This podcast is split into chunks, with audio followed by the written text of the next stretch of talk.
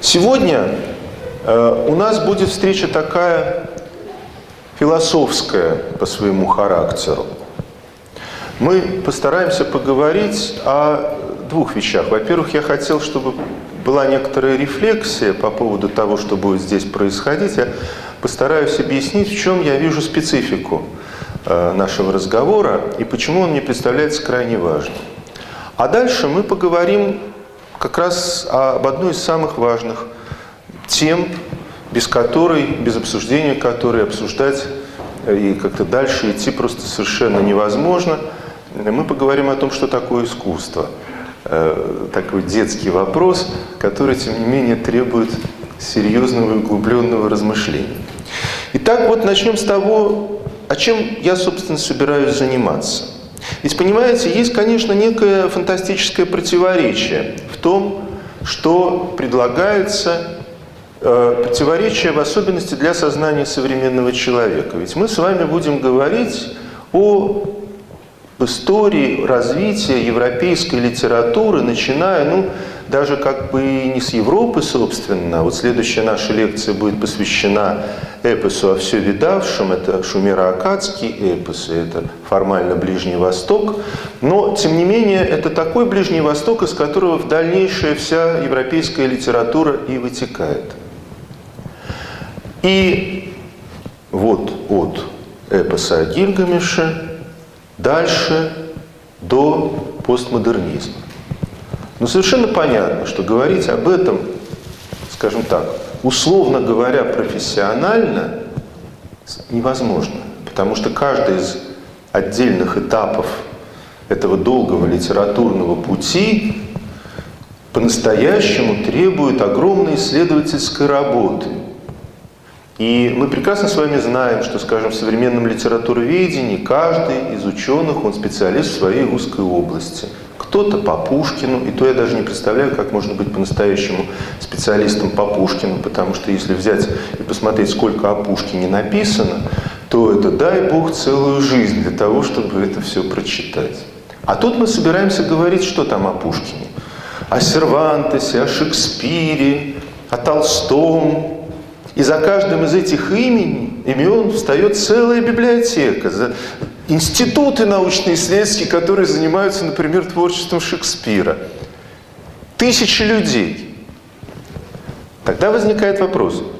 Ну, я уж, конечно, не являюсь Господом Богом и не в состоянии освоить и охватить все бесконечное поле информации, которое, вообще говоря, здесь существует. Что же тогда мы будем делать? Что я собираюсь делать? Но на самом деле я собираюсь делать следующее. Буду пытаться выходить из того цивилизационного тупика, в который мы все коллективно забрались. Потому что так называемое наукоцентричное образование и так называемый наукоцентричный взгляд на окружающий нас мир грозит современному человечеству самой настоящей катастрофой. Идучи сюда, я, причем вот с этим сталкиваешься на каждом шагу.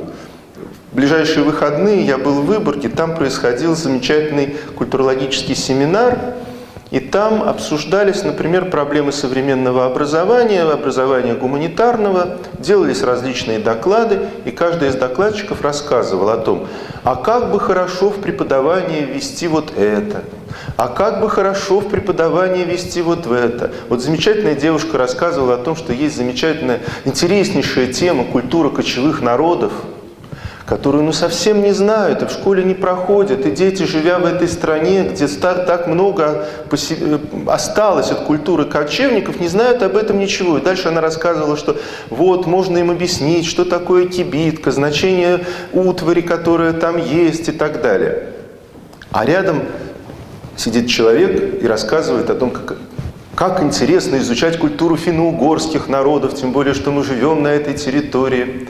И тогда ты понимаешь, все интересно. Интересен собор святого там, Василия Блаженного, интересна э, кибитка, интересна культура финно-угорских народов. Но если подходить к этим проблемам так, как сейчас пытается к ним подходить образование, то есть вот есть один пирог, мы взяли нож и делим. Сколько времени отрезать на культуру кочевых народов? Сколько времени на финно-угорские проблемы? И так далее и тому подобное. И мы приходим, конечно, к бреду.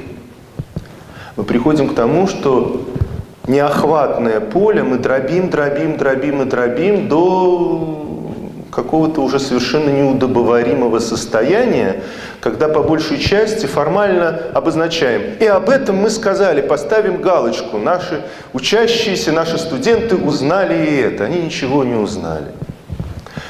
Пока я шел сюда, зашел в книжный магазин и столкнулся опять с той же самой ситуацией.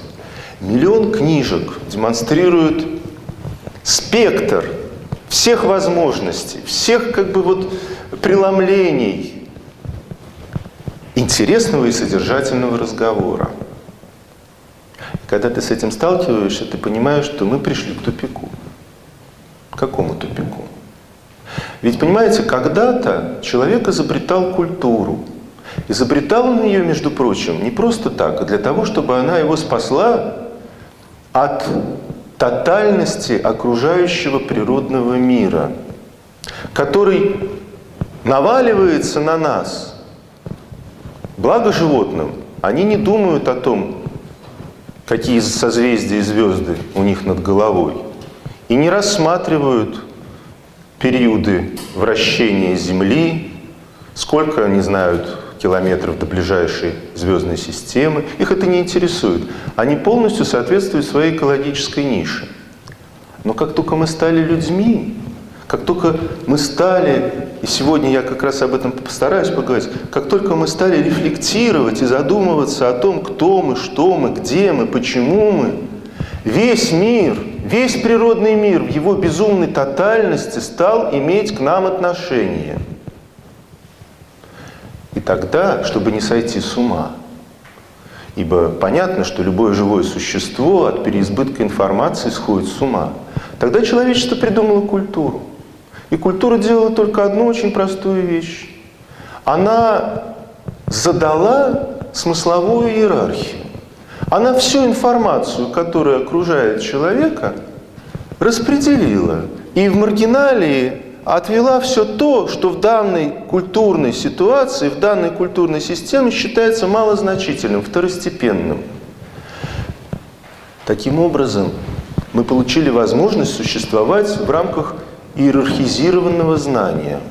И в рамках вот этого иерархизированного знания мы могли обретать какие-то смыслы, мы могли, вообще говоря, иметь дело с миром, в котором мы живем, и интерпретировать себя в нем. Что происходит с нашей сегодняшней цивилизацией? Мы переживаем второй хаос, мы переживаем второе погружение в, куль... в, в природную стихию. Но теперь, забавным образом, природной стихией стало само культурное пространство, в котором мы живем. Обратите внимание, сколько йогуртов взывают к нам с э, полок магазинов, сколько рекламных роликов – говорят нам о том, что это самое важное, самое интересное, самое необходимое нам каждый день. Что это такое? Это, конечно, это, конечно, информационный хаос. Это сама информационная среда, ну, я уж не говорю об интернете, которая становится подобной в своей избыточности и хаотичности природе. А это очень серьезно. Это значит, что мы перестаем быть людьми. Ибо смысловыми и осмысленными существами мы являемся только вот в этой самой архаизированной культурной среде.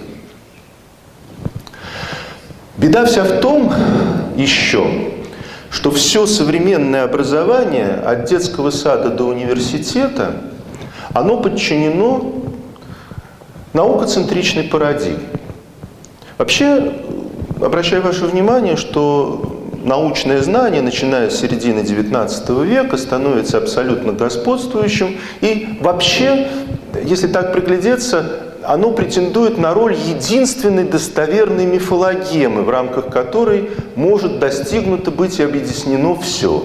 Давно уже перестали замечать, что присказка с научной точки зрения, которую употребляют на всех, э, во всех случаях, звучит в нашей цивилизации примерно так, как в средневековую эпоху звучало по воле Божьей. Вот как только я слышу с научной точки зрения, я так и знаю, что это почти по воле Божьей. И дальше можно ничего не объяснять. Ученые что-то такое доказали. И это неоспоримо. А что они доказали, насколько это неоспоримо? Пути науки неисповедимы, как известно. Поэтому все, здесь стоп. Между тем, научная парадигма знаниевая при всех ее замечательных достоинствах отличается одной очень серьезной дефектной чертой. А именно какой? Вот э, вы все наверняка помните из советского нашего прошлого замечательную фразу «Воспитывать целостное научное мировоззрение». Так вот, смею уверить, что целостное научное мировоззрение – это оксюмарон. Это абсолютно невозможная вещь по очень простой причине. Потому что научное знание отличается от любой другой знаниевой практики тем, что когда вы в рамках данной науки что-то выстраиваете, то вы, а, знаете метод, которым вы добиваетесь, добываете эти знания, и, б, вы знаете те границы, в рамках которого вы свой научный поиск ведете. Любая наука по определению начинается с того, что она описывает, что является ее предметом. То есть она с самого начала говорит, я действую только в этих рамках. А что за этими рамками, есть предмет других областей знания, другой науки. заметьте, пожалуйста, что никакой науки вообще нет – а есть химия, физика, биология и так далее. И совершенно понятно, что научное знание, оно работает описательными методами. Оно в конечном итоге аналитически расчленяет предмет, доводит его до состояния вот каких-то простых деталей, и дальше нам показывает, как эти простые детали, соединяясь, работают. Это все прекрасно. И в этом смысле научное знание, ну, привело к тому грандиозному прогрессу технологий, которые мы наблюдаем. Но параллельно с таким аналитическим расчленением научное знание приводит к очень серьезному дефекту в нашем восприятии мира, а именно какому? К полному, к полной невозможности представить себе картину в целом. И мы знаем, что на стыках различных областей знаниевых растут промежуточные дисциплины. Ну, какая-нибудь э, биохимия, допустим, там, или физическая химия, или что-нибудь в этом духе. Но замечу, что появление каждой такой дисциплины, оно не решает проблему целостного восприятия, а вводит дополнительные разделяющие границы между теперь уже более дробными отдельными областями. С чем же мы имеем дело? Мы имеем дело, в общем-то, с понимательным хаосом. Мы имеем дело с тем, что социолог, допустим, совершенно не понимает культуролога, что специалист в одной области физики ничего не может сказать про то, что происходит в другой. Да кроме того, нарастает, в общем-то, некомпетентность, некомпетентность управленческая всей этой глобальной системы, которая, разрастаясь и разбухаясь, просто-напросто сваливается нам на голову. Что делать? Как быть в этой ситуации? И хочу обратить ваше внимание, что ужас-то вообще-то в том, что ни на каком образовательном уровне, ни на уровне школы, ни на уровне университета, вообще-то никто ничего не делает. Ответа нет. К чему это приводит на практике? И вот я э, отчасти с ужасом, отчасти с юмором наблюдаю, когда Э, вот э, сын Анатолия Рыбакова, Алексей Макушинский, который преподает сейчас в Германии, он историк вообще и филолог по образованию. Он мне рассказал чудесную вещь. Он преподавал в католическом университете, и, естественно, ему, как специалисту, дали спецкурс там вести. Спецкурс, посвященный э, теме «Русский нигилизм конца XIX века» и романы Достоевского. Он мне рассказывает, что, ну я же прекрасно понимаю, что немцы, которые пришли меня слушать, они вообще ничего не знают о России. Поэтому первые семь лекций этого спецкурса я им рассказываю русскую историю. Так, кратенько, но последовательно. И вот, говорит, ко мне подошел студент и сказал, о, дорогой профессор, большое вам спасибо. Вы первый нам что-то связано рассказали за время, пока мы здесь обучались. Действительно, если подходить к ситуации преподавания в научном сообществе как работе специалистов – так тогда действительно получается, ну кто же может на себя взять ответственность, рассказать всю историю от начала до конца? Нет, каждый будет рассказывать какую-то свою область, которую он исследовал, в которой он знает все детали. Но это остается совершенно непонятным, как все это потом свяжется в головах слушателей. Как, вообще говоря, мыслится. Вот как они должны из всего этого выпутаться и знать историю как таковую, как целостную концепцию. В рамках научного подхода это невозможно. Но дело в том, что вообще-то человечество знало практики, которые помогают справиться с необозримым знанием. С таким знанием, которое невозможно аналитически разложить и потом свести воедино. Дело просто в том, что есть абсолютно иная система работы с информацией, отличная от научного аналитизма. Это синтетический взгляд, который дает искусство. Это работа не с описаниями, а с мифологемами, которые задают сразу матрицу, модель явления, с которым ты имеешь дело. Вот своим студентам я говорю, чем отличается описание от модели. Очень просто. Если мы хотим рассказать человеку, который никогда не видел, что такое корабль, что это такое, можно пойти путем описания, ему рассказывать. Корабль – это вот такая посудина, которая состоит из палубы, трюма, руля, трубы, кают, иллюминаторов, паровой машины, винта. Он тебя будет спрашивать, а что такое иллюминаторы, что такое паровая машина. Ты будешь ему рассказывать, представлять спецификации, напишешь вот такой том. И в этом томе будет содержаться исчерпывающая информация, как действительно работают отдельные узлы этой машины. Но, но образа корабля таким образом в голове слушателя не возникнет. Можно поступить другим путем. Взять досочку, выстругать из нее корпус, раскрасить, подвесить моторчик, пустить в лужу и сказать, вот видишь, а корабль в сто раз больше. Прощаю ваше внимание, что в этом случае мы, конечно, не объяснили, как он плавает, но зато целостный образ явления, с которым ты имеешь дело, в голове возник. Оказывается, что это просто разные практики, которые достигают разных целей.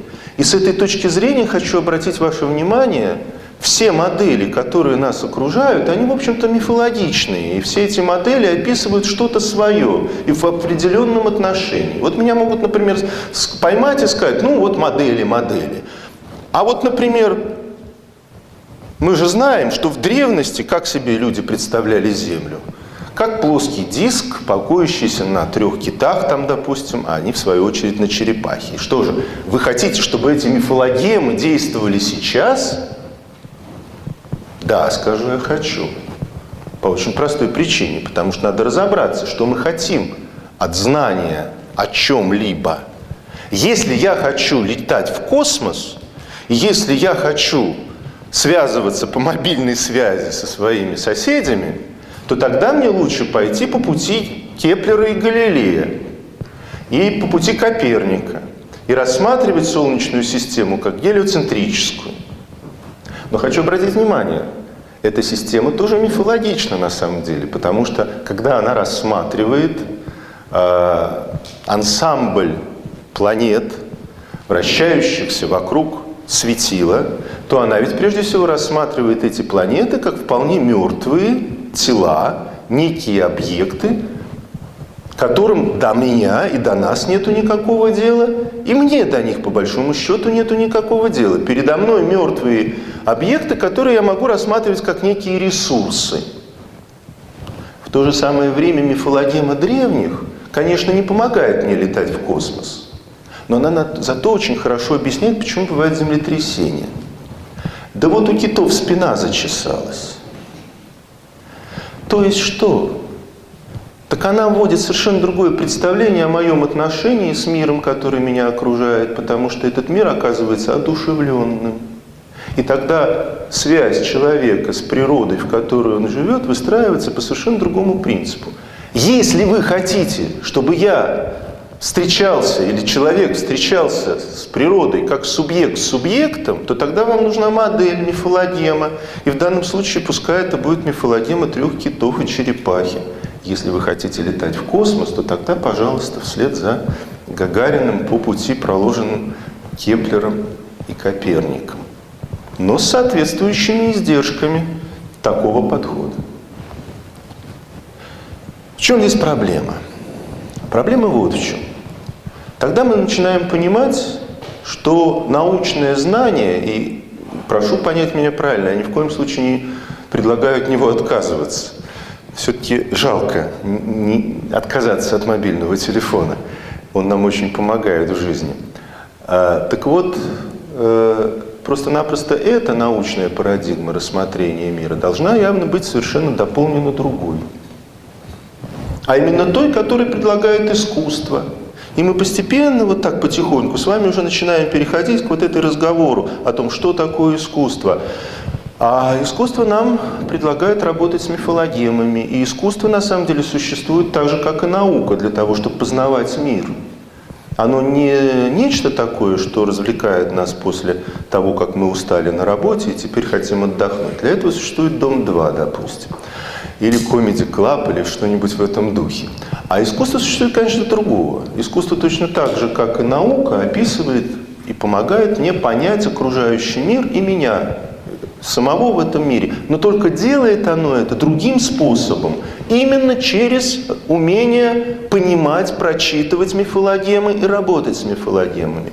И тут, друзья, самая большая проблема – Потому что нету в цивилизации нынешней такого места, где учат работать с мифологемой. Ни в детском саду, ни в школе, ни на университетской кафедре, нигде. Можно спросить, ну, а, а так всегда было? Нет, не всегда. Но дело в том, что для массовой цивилизации работа с мифологемами оказывается невозможной по очень простой причине.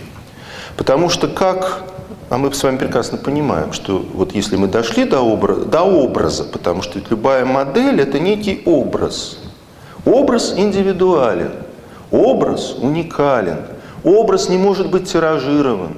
Значит, невозможно построить некой изначально наперед для всех заданной технологии, с помощью которого можно было бы эти образы передавать, дешифровать, транслировать и так далее. То есть вот, к сожалению, та инноватика, о которой так сейчас любят говорить, э, любят говорить на всех уровнях, и которая понимается прежде всего как технологичность продукта, который предлагается к освоению, вот она, к сожалению, совершенно работать здесь не может. Потому что нет технологии, которая бы позволяла рассказать, как уметь создать мифологему, дешифровать мифологему, понимать мифологему, оживлять ее, транслировать, рассказывать детям, что это такое и как в нее проникнуть. Но у человечества на этот счет были выработаны свои методы, которые, к сожалению, наша цивилизация почти совершенно утратила и растеряла, или же стала относиться к ним как к каким-то, знаете ли, доисторическим. Я сейчас скажу, какие. Ну, например, ремесленное производство. Ведь что делает ремесленник? Что делает ремесленник? Как он передает свои знания под мастерью? Не тем, что он ему рассказывает технологию, а говорит, в лучшем случае, эта технология такая, делай как я. И вот они вместе – вокруг некой содержательной деятельности начинают бочку создавать, или золотой браслет, или рисовать картину, или вообще говоря, делать все, что, что, вот все, что угодно, то, что мы сейчас так ценим и называем ручным производством. Что происходит в этот момент? В этот момент происходит на кончиках пальцев передача опыта, такого опыта, который не формализуется – Потому что, ну, все мы знаем это знаменитое «чуть-чуть». Вот это самое «чуть-чуть», которое невозможно описать которое в конечном счете невозможно даже объяснить, которое можно только угадать при личной встрече. Потому что работа с мифологемой – это работа живых с живым, в отличие от научных технологий, которые, начиная с Фрэнсиса Бэкона, вообще не предполагают какой-либо человеческой субъективности в участии в процессе. Вот Бэкон так и говорил, что он хотел бы, чтобы из процесса познания мира всякая человеческая субъективность была бы устранена. Но если мы устраняем человеческую субъективность, тем самым мы устраняем и ответственность. Потому что тогда технология работает сама по себе. И здесь еще одна важнейшая составляющая той проблемы, о которой я сейчас говорю. Дело в том, что научное знание, этически нейтральное знание, это такое знание, которое не предполагает личной человеческой ответственности за результаты этого знания и вообще за весь процесс. А вот в ремесленном производстве совсем не так. Я, мастер, полностью отвечаю за все то, что я сделал. Ну, когда я говорю о ремесленном производстве, надо понимать, что это в широком смысле может восприниматься. Ту же самую роль играли студии или же салоны в XIX веке, где происходило некое событие, вокруг которого организовывалась совместная деятельность. Или же, например, древние греки замечательно знали, как обучать работе с мифологемами. Сапфа вела такую религиозную школу, ну не религиозную школу, это была школа, где она готовила девушек к замужеству, но при этом это одновременно было религиозное сообщество. Учеников Аристотеля прозвали перипатетиками, то есть блуждающими, потому что они вместе со своим учителем, собственно, в этом и заключалось все обучение – Вместе долгие годы ходили по садам Ликея и обсуждали наболевшие философские проблемы. То есть это уже была это как бы была разделенная жизнь, это было как бы такое знание, которое транслируется как ценность прежде всего само в себе. И вот, думая на эти темы, я должен сказать, что как-то вот я пришел к выводу об абсолютной необходимости такой продолженной трансляции.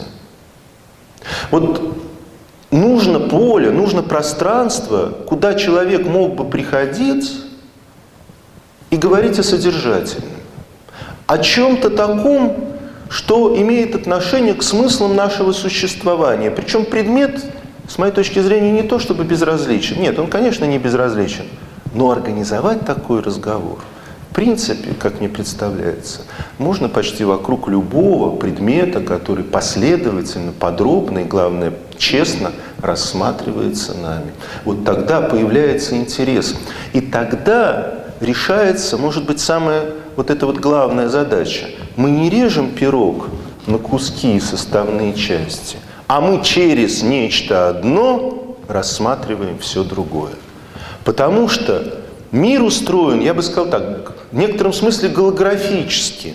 Это не фотография, которую можно разрезать на куски и обнаружить отдельную мозаику деталей, из которых складывается образ. А голограмма, как известно, она отличается тем, что вот если вы ее расколете, то вы опять получите целостный образ, только меньшего может быть масштаба. И вот через микроэлемент можно увидеть макромир, весь образ мира в целом вот это отношение к знанию как такой голографической трансляции, когда, разговаривая об одном, мы на самом деле выходим на все другое, мне представляется вот этот опыт абсолютно необходимым сейчас. И умение таким образом работать с текстом, с образом, с картиной, с художественным явлением, с историческим событием – с любой философской проблемой. И вот первая философская проблема, которая перед нами сегодня стоит. Проблема, заключающаяся в том, что нам надо определить. Вот если мы начинаем заниматься литературой, там, живописью, совершенно все равно чем. Зачем? Вот это проблема мотивировки. И вот тогда надо попытаться разобраться в самой антропологической основе такого явления, как культура, такого явления, как искусство. Давайте и попытаемся это так потихонечку сделать. Это займет как раз у нас сегодня э, все наше оставшееся время. Итак, я буду сегодня говорить об искусстве как духовном и контекстуальном явлении. И этот разговор я начну так же, как я его начинаю многие уже годы, разговаривая со своими студентами, с такого несколько провокационного вопроса. Вопрос этот такой. Представьте себе, что космонавты с Земли на Луне или на Марсе обнаруживают обломки инопланетного корабля. Ну, кое-кто из здесь присутствующих уже все это знает, ну, он немножко помолчит. А, так вот, на борту этого корабля находится одна единственная статуя. Ее привозят на Землю, выставляют на всеобщее обозрение, приглашают специалистов, искусствоведов, публику. Мой вопрос. Сможем ли мы оценить, что перед нами? Творение гения или ремесленная поделка? Сможем ли мы оценить, прекрасна она или нелепо, и так себе, безобразно? Сможем или нет? Как вы думаете? Нет. Нет. Почему? Ага. Другие критерии. Вот на самом деле хочу заметить, что дан, дан, дан как бы один ответ, ну разный. Потому что другие критерии – это одно, а не с чем сравнивать – это принципиально другое. Сейчас и попытаемся разобраться. Почему? Потому что вот как интерпретировать слова? Другие критерии. Я тогда спрашиваю, а что? Это означает, что э, искусство существует по законам разных критериев, что наше ощущение, наше впечатление от художественного объекта субъективно? Как? Мы субъективно оцениваем картину, Конечно. роман? Конечно. Конечно. О. Так, все согласны? Мы же включаем в себя предыдущий опыт, а он наш. И как будто бы субъективно. То есть Объективных критериев эстетического суждения не существует? Тогда почему субъективно? Почему мы не можем оценить, прекрасная или безобразная эта статуя? Спонтанность оценки э, ценнее. Она... Спонтанность оценки ценнее. Ох, не знаю. Что значит спонтанность оценки? Спонтанность оценки на чем основанная? На сильном эмоциональном воздействии, да? Ну, тогда я возьму дубину, ударю вас по голове, у вас будет очень сильное эмоциональное воздействие. Не эмоциональное. Эмоциональное как? А что такое болевое? В итоге эмоциональное. Вопрос мой, конечно, отчасти провокативен, и я на него сейчас отвечу. Отвечу несколько парадоксально мы не только не сможем оценить эту статую, мы даже не поймем, что перед нами статуя. Что, впрочем, не означает, что эстетические критерии субъективны. Наоборот, в основе них лежит некое объективное представление о чем, вот о чем чуть-чуть позже. Ну, давайте разбираться. Так, первое. Посмотрим, какие вообще говоря явления окружают нас в этом мире. Можно выделить три класса таких явлений. Ну, во-первых, это природные объекты. К ним относятся кошки, собаки, солнце, луна, лужи, камни, мы с вами, поскольку нас родили папа с мамой, и многое-многое другое. Второй класс явлений, который нас окружает, это вещи. Вещи, которые созданы человеческими руками. К ним относятся пироги с капустой, столы, стулья, фабрики, заводы, космические аппараты и многое-многое другое. Но есть еще третий класс явлений, который совершенно явно впрямую не попадает под категорию вещей, хотя, конечно, похож как будто бы на вещи. Но это вот то, что висит здесь на стенах, например. Это произведение искусства или художественные объекты. И вот что интересно, казалось бы, вещи и художественные объекты созданы человеческими руками, поэтому они ближе друг к другу. А на самом деле нет.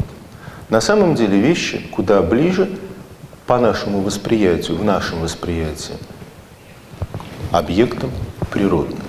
В чем тут дело? Дело в том, что оцениваем мы, оцениваем мы вещи и природные объекты иначе, чем произведение искусства. А как? Ну вот сегодня был солнечный день. Это хорошо или плохо? Хорошо. Нет, то, что данность, понятно. Я спрашиваю, как вы оцениваете эту данность? А смотря кому. А вам всегда хорошо, когда солнечный день? Да. Даже если у вас болит голова и солнце слепит. Ну, да. Я все равно радуюсь, да, да. Ну да, а вот, вот это лето было жарким и солнечным, и как-то все ходили и говорили, ой, когда же это кончится? И тем не менее, я думаю, что если мы возьмем, э, купим вам билет на самолет, э, отправим вас в Сахару, и вы проведете там первые 10 дней пустыне, без воды, то солнечная погода перестанет вас радовать. Согласны. Все понятно, да? Наша оценка природных явлений, во-первых, чисто субъективна, и, во-вторых, ситуативна. Она напрямую связана с нашим эмоциональным состоянием и физическим состоянием. И особенно не мучаясь и не занимая время наше, скажу, что с вещами дело обстоит точно так же. Вот этот стул удобный или неудобный – Смотря для кого, смотря как. Если у вас, простите, геморрой, то, наверное, он вам плох. А если все в порядке, так и ради Бога. И если вы устали, у вас болит спина, то вы сидеть на нем не хотите. А если у вас опять-таки все расслаблено и нормально, спокойно, приятно сядете и будете довольны. И с едой то же самое. Любой самый вкусный любимый продукт перестает быть любимым и вкусным, как только вас его, им перекормили. еще одно интересное обстоятельство. Заметьте, находясь за одним столом и предпочитая какую-то определенную еду, вы никогда не поспорите и не поссоритесь со своим соседом, который предпочитает другую. Если кто-то любит колбасу, а я, например, сыр, я никогда не подерусь по этому поводу. Ну, любит и любит, ради бога. Про то и сказано, на вкус и на цвет товарища нет. Значит, наша оценка мира вещей и мира природы – полностью вытекает из каких-то двух уровней нашего контакта с миром, двух уровней нашего существования. Нашей телесности, физиологии и нашей эмоциональной стихии, стихии наших эмоций, наших чувств. И сразу заметим, у животных точно так же. Любая кошечка, любая собака – оценивает окружающий мир предметов, вещей, природных объектов точно так же, в зависимости от того, голодная она или сытая, хорошее у нее настроение или нет, отдавили ей лапу или нет, видит она хозяина или наоборот хозяина нет. И, короче говоря, вот весь этот комплекс оценок, он у животных и у людей совершенно одинаков. Но есть вот тот самый третий класс явлений, о котором я сказал. Это художественные явления или произведения искусства, с которыми явно что-то не так. Ну, например, вот если по поводу сыра и колбасы я со своим другом ни за что не подерусь, то если мы с ним недавно смотрели один и тот же фильм, и теперь его обсуждаем, по какой-то причине иные его оценки вызывают у меня большое беспокойство. Я начинаю думать, в чем дело, он дурак или я дурак вообще говоря. Почему мы, вроде бы друзья, вроде бы люди, которые долгие годы знают друг друга, и вот почему-то у него оценка другая. В чем дело? Ну, казалось бы, ну если субъективно, так ради Бога, пожалуйста. Но что-то внутри меня мне говорит, что нет, здесь дело касается каких-то очень серьезных вещей. Я должен отстаивать свою правду. И мы прекрасно знаем, что в истории эту правду отстаивают вплоть до крестовых походов. В чем же дело? А дело, по-видимому, в том, что когда мы касаемся художественных объектов или произведений искусства, то оценка их осуществляется на каком-то другом уровне. Она как будто бы предполагает, что за ними скрывается мир объективно данных истин. И если я вижу эти истины, я их защищаю. А если я их по какой-либо причине не вижу, я начинаю беспокоиться, почему я не вижу их. И еще один важный момент. У кошечек и собачек есть природные объекты. У них даже есть вещи, как мы знаем. Пчелы строят соты, обезьяна может взять палку и сделать из нее орудие труда. Но вот чего у них точно нет, это произведение искусства. И поэтому понять, что же такое произведение искусства, можно только в том случае, если я смогу определить, чем же действительно человек, по большому счету, от животных отличается. На каком другом уровне я воспринимаю эти объекты? Понятно совершенно, что не просто на телесном и не просто на душевном, эмоциональном уровне, а на каком-то еще, на каком-то таком, который оказывается недоступен ни одному животному, сколь бы умным оно ни было. Тогда вопрос об искусстве действительно становится абсолютно антропологической проблемой и упирается в один и тот, в один главный вопрос. А чем мы отличаемся от животных? Чем? Способностью воспринимать мир иначе. Способностью а, воспринимать мир иначе. Но это вы просто повторили то, что мы уже сказали. А мы пытаемся понять, что, чем же иначе, вот на каком уровне иначе? Чем же мы отличаемся от животных? Интеллект. Я просто не знаю, что это такое. Потому что если под интеллектом или под так называемым разумом понимать способность поступать целесообразно, целесообразно поступает любая улитка. И более того, я сразу могу сказать, что в отличие от животных, человек должен был бы назван быть как раз безумным животным. Потому что ни одна собака на четвереньках в пьяном виде возвращаться в конуру не будет. А наши сограждане запросто это делают. Ни одно животное не будет делать в своей жизнедеятельности нечто такое, что напрямую будет вредить ее биологическому статусу. Человек это делает каждый день. Вот мы сейчас с вами выйдем и посчитаем, сколько курильщиков мы встретим по дороге. Не знаю, что такое интеллект. Уж по крайней мере не знаю, что такое разум. Как-то, кроме того, ну вот если известно же, что там существуют всякие логические тесты, и дельфины, например, справляются с ними иногда и лучше, чем некоторые из людей. Духовность. Да, я с вами совершенно согласен, потому что, конечно, третий уровень, который есть у нас, в отличие от живых, всех других живых существ, это уровень духа, духовности. Но здесь мы встаем на скользкую почву. Почему? Потому что тогда нам надо дать ответ, а что такое духовность? Нечто. Нечто. Не получится. Нам надо ухватить, понять. Непознаваемое. Речь на самом деле о способности абстрактно. Абстрактно мыслить любая, ну, обезьяны высшие умеют мыслить абстрактно, это известно.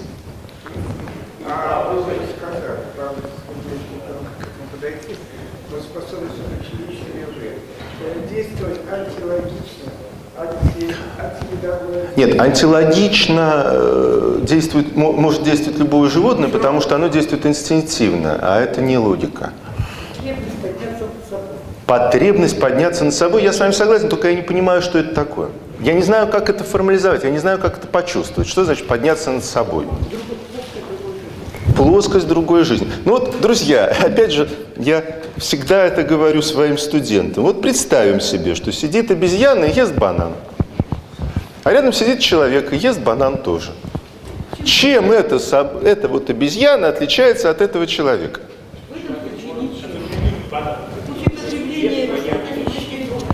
Все сразу, ну вот, вот мы сидим, едим бананы, мыслим образами, да? А? Мы бессмертны. Вот, то есть, когда я ем банан, я бессмертен. В отличие от обезьяны. Но я не буду так далеко сразу заглядывать, потому что тогда надо определять, что такое бессмертие и так далее, и так далее. Это, это можно потом сделать все, но постепенно. А я хочу просто узнать, вот ест она банан, и я ем банан. Ну чем я, черт возьми, от нее отличаюсь? Как биологические виды ничем. да. Как? Вы абсолютно правы. Вообще говоря, человек от обезьяны, жующий банан, не отличается просто ничем, кроме одной маленькой детали, малюсенькой детали. Она просто ест и кайфует. Ей вкусно, ей хорошо, ей здорово. Я как бы тоже отчасти кайфую. Но у меня есть такая неприятная возможность подумать при этом, а чем это я занимаюсь? Понятно? То есть человек – это рефлектирующее животное, которое отличается от всех других животных, на самом деле, только одним. Мы, как они, бегаем, прыгаем, кушаем, размножаемся, делаем все то же самое, но при этом, в отличие от всех других живых существ, мы еще можем подумать, зачем мы это делаем. Задать вопрос «зачем?». Дело в том, что а, можем и не подумать, конечно, и вы э, совершенно правы в том смысле, что мы не думаем это все время. Но если вы вообще в своей жизни никогда не поставите этот вопрос «зачем?», то, боюсь, диагноз можно будет выписывать совершенно точно. Человек, который доведен до состояния полного отсутствия рефлексии, в полном смысле этого слова является животным. В полном. И все. Да. Рефлексия – это возможность и потребность задаться вопросом о смысле происходящего. Я хочу еще более уточнить. Отношение между номером субъектом и объектом мира, который я изучаю. И мир равен со мной. То есть он также субъект по отношению ко мне. Когда вы начинаете задавать вопрос «зачем?», вы, конечно, выстраиваете субъект-субъектные и субъект-объектные отношения. Да. Мир начинает представать перед вами и как объект, и как одновременно субъект. Потому что сам вопрос «зачем?», а дальше давайте просто посмотрим, что произойдет, как мы только зададим первый вопрос «зачем?». Я ем банан и спрашиваю «зачем?». Я его ем. Чтобы утолить голод. Зачем? Чтобы жить. Зачем? Обратите внимание, через три шага мы пришли к вопросу о смысле жизни. Ну. Как только... Нет, то, что тупиковый, не тупиковый, это уже второй вопрос. Но обратите внимание, первый же вопрос «зачем?» с неизбежностью через три хода повлек за собой предельные экзистенциальные вопросы. Вот вам и поле духовности.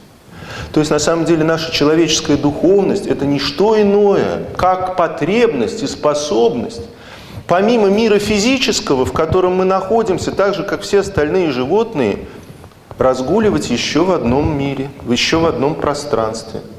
Пространстве смысловом. И все.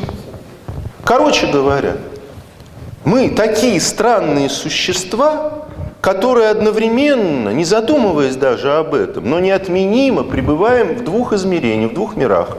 В физическом, где мы едим, пьем, размножаемся, бегаем, подчиняемся инстинктам, потому что мы существа телесные, и существа душевные, со своими эмоциями, с физиологией и всем прочим. Но плюс к тому, каждый наш шаг, совершаемый в этом физическом мире, одновременно совершается в мире смысловом, в пространстве смысловом. Потому что каждую минуту мы можем себя спросить, зачем? Каждую минуту мы можем построить систему оценки того, что я только что сделал. И вот сама эта система оценки с неизбежностью задает рельеф этого смыслового пространства. Обращаю ваше внимание. Для нас, людей, пространство смыслов столь же реально, как физическое пространство, в котором мы с вами находимся. Оно нематериально – его нельзя пощупать, полезать, понюхать, увидеть. Но оно абсолютно реально, потому что каждый момент, как только мы что-то делаем, мы немедленно оказываемся в ситуации высоко, низко, достойно, нет, прекрасно, безобразно.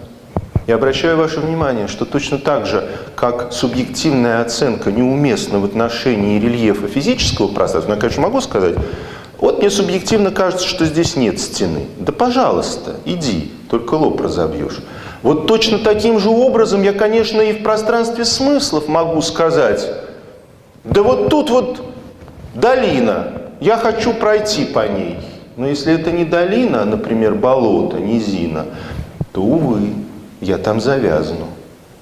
Значит, мы попадаем в ситуацию, когда нам постоянно приходится пытаться описать карту этого смыслового пространства, без которой нормально существовать не может каждый из нас.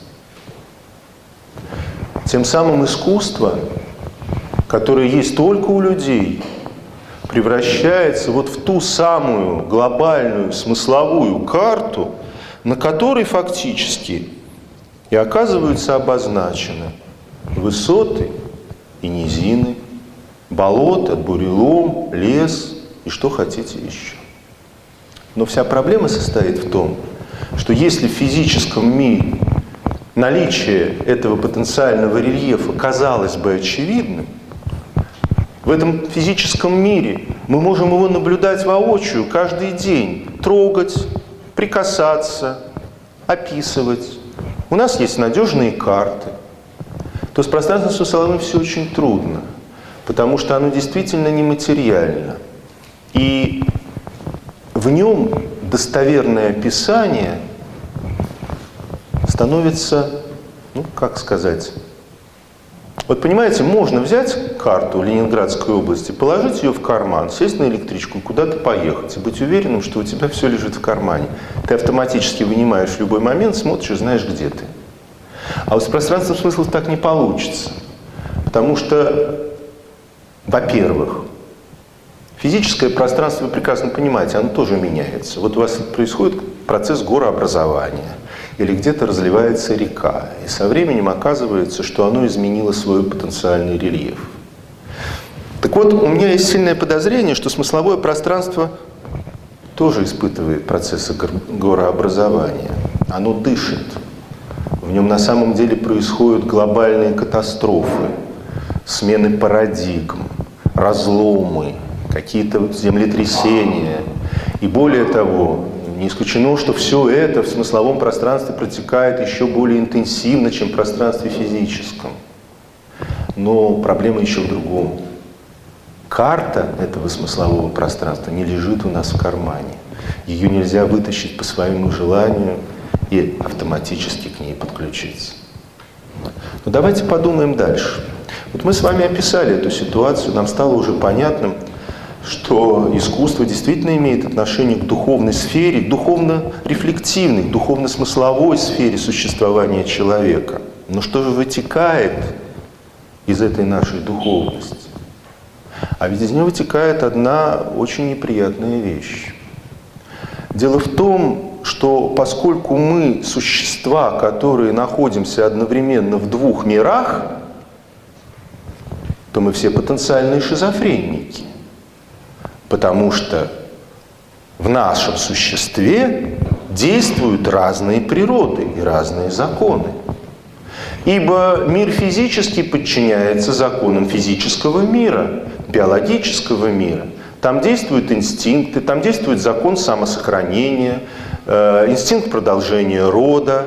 Там необходимо бороться за существование. Там ты прекрасно знаешь, что делиться с ближним куском нельзя, потому что кусков на всех не хватит. Там ты прекрасно знаешь, что для того, чтобы высидеть потомство, тебе нужно бороться за теплое место под солнцем, за самую комфортабельную нору и так далее и тому подобное. А в пространстве смысловом мы натыкаемся на совершенно другие ориентиры. Там есть представление о добре и зле, о достойном и недостойном. Там надо делиться с ближним. Там не убий. А как же так не убий, когда мы сейчас отсюда пойдем и дома будем ужинать? Если кто-то вегетарианец, я ему скажу, что травка тоже живая. И пока мы с вами тут разговариваем, каждый из нас заглотил энное количество биологических объектов, иммунная система каждого из нас их перемолола. И мы с вами, зная, что убивать это грех, шагу ступить не можем, чтобы не убивать и не вносить разрушения в мир, в котором мы пребываем. Я студентов своих спрашиваю, вот вы видите у метро нищих, и вы знаете, что в Африке каждый день 100 детей или 200 детей или 1000 детей умирает от голода. И будучи духовными существами, которые знают смыслы, знают потенциальный рельеф этого смыслового пространства, и в силу этого оценивают, что есть добро и что зло, вы знаете, что это зло, неотменимое зло. Что же вы не бросаете все и не отправляетесь в Африку спасать голодных детей? Они говорят, мы не можем. Почему, спрашиваю Ну, нас на всех не хватит, говорят они. Это так. Но это не оправдание. Это лишь только объяснение, что по самой ограниченной физической природе мы не можем соответствовать собственным же идеальным представлением. Только и всего. Это ситуация, которая не снимает с нас никакой вины, а только констатирует несоответствие одной нашей природы, другой нашей природе. Это ситуация, которая только говорит мне, что как бы я ни хотел, как бы я ни пытался, я абсолютно никогда до конца вины с себя снять не смогу, потому что сама моя вина, как в Библии сказано, есть вина первородная. И первородность ее заключается вовсе не в том, что какая-то шальная Ева где-то там укусила какое-то яблоко. Мне до этого, конечно, не было бы никакого дела. Но вся беда в том, что библейская легенда гениальная абсолютно точно. Вот всем антропологам и культурологам нужно внимательно Библию читать, потому что ничего точнее про природу человека, чем в бытии, не сказано.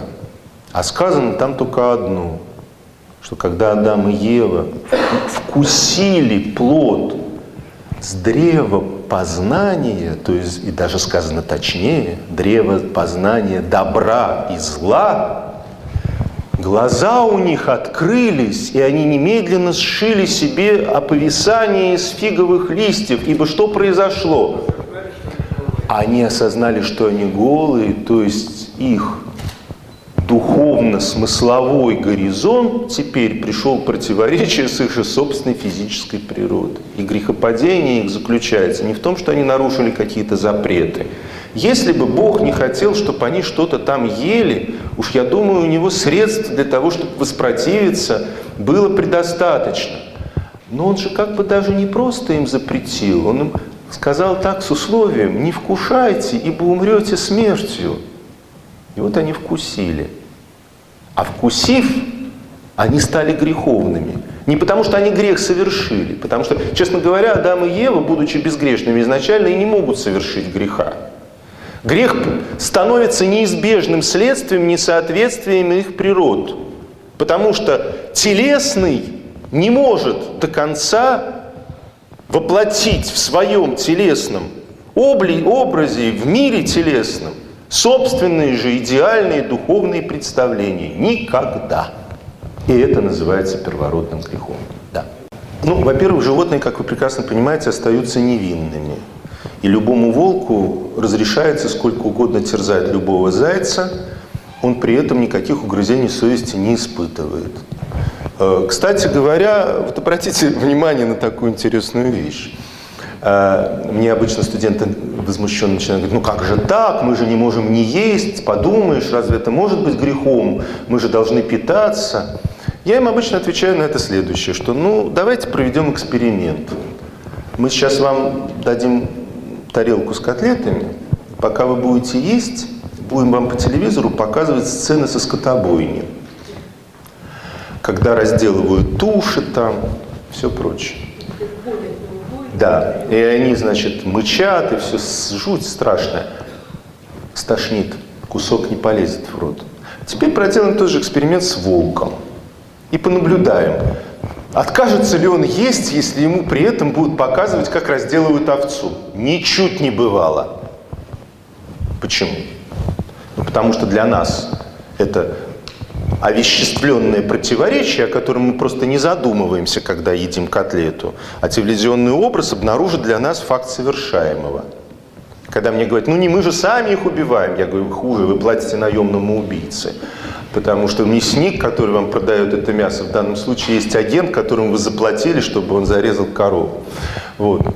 А, но животное действительно остается невинным. Оно остается невинным просто потому, что оно не знает добра и зла.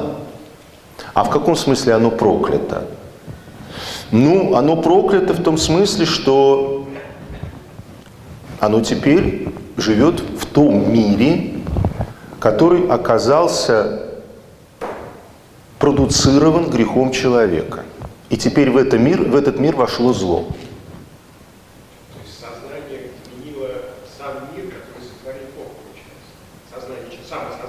В этот мир вошло зло. В мир вошло зло, потому что человек, зная добро и зло и желая добра, мы все желаем добра и только добра, по факту своему, из-за, своей природного, из-за своего природного несовершенства, тем не менее, творит зло. Все. Хочу обратить внимание, что осознание этого факта, оно чревато предельным чувством вины. И вот дальше скажу, если мы посмотрим на всю человеческую историю, то мы обнаружим, что культурологически всю человеческую историю можно рассматривать как целую цепь попыток всевозможными способами эту вину с себя снять и придумать такой механизм, при котором можно было бы, ну хотя бы не чувствовать себя тотально виноватым. Ну, я сейчас не буду говорить об Индии, потому что, вот понимаете, в чем проблема вся? Когда мы начинаем делать какие-то такие проекции на Индию, там, на Китай и так далее, это разговор, который надо вести осторожно. Ибо это другая э, культурная традиция, и в силу этого там надо аккуратно, пинцетиком вот так вот все это э, раздвигать лепестки этой, этой розы философской, в которой все это существует. Мы сейчас этого делать не можем. Но первое совершенно понятно, это значит преодоление собственной телесности. Ну, я приветствую всех, кто это делает, я очень их уважаю.